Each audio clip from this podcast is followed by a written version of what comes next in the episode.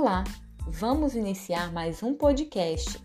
Hoje, no dia 10 de outubro de 2021, pela produção e roteiro dessa locutora que vos fala, Alana Costa Lobê, Clay Lopes Novaes, Marcos Correia Amorim, Fátima Xavier de Souza Amorim e Nailde, acadêmicos do curso de Letras da UNEB, pela orientação da professora doutora Carla de, Quadros.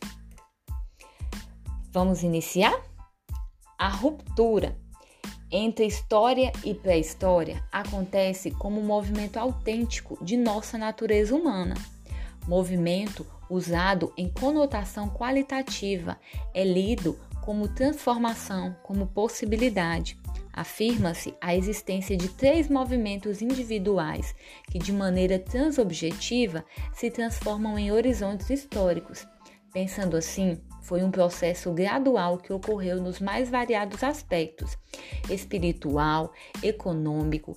Ainda é possível conciliar a tradição e ruptura devido à individualidade de cada um diante das heranças sociais, pois mantemos sempre a nossa autenticidade mesmo que tenhamos que cumprir regras de condutas pré-estabelecidas, social, urbano e etc.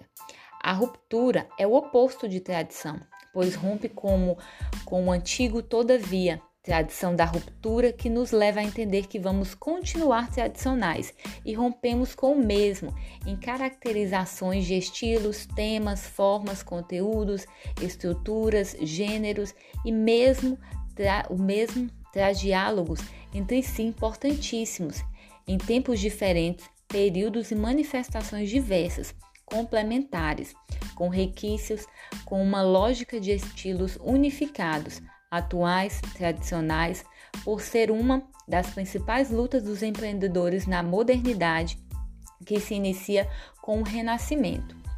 A ruptura consiste na procura pela originalidade, Haroldo é conhecido por fazer com que essa criação, por exemplo, exija que o leitor se identifique com certa criatividade e imaginação, que seja capaz de unir o leitor ao autor da obra e o enredo explorado, a, a sensibilidade de cada um.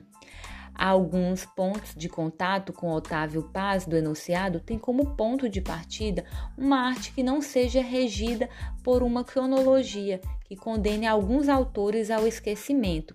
Privilegia-se uma arte de convergências, onde a pluralidade e conjugações sejam palavras descritivas e fundamentais pois percebemos que a ruptura trata-se de contraposição ao pensamento tradicional a quebra do pensamento do senso comum e busca por novas verdades que podem inicialmente incomodar os indivíduos, mas que se torna necessário para a evolução dos mesmos.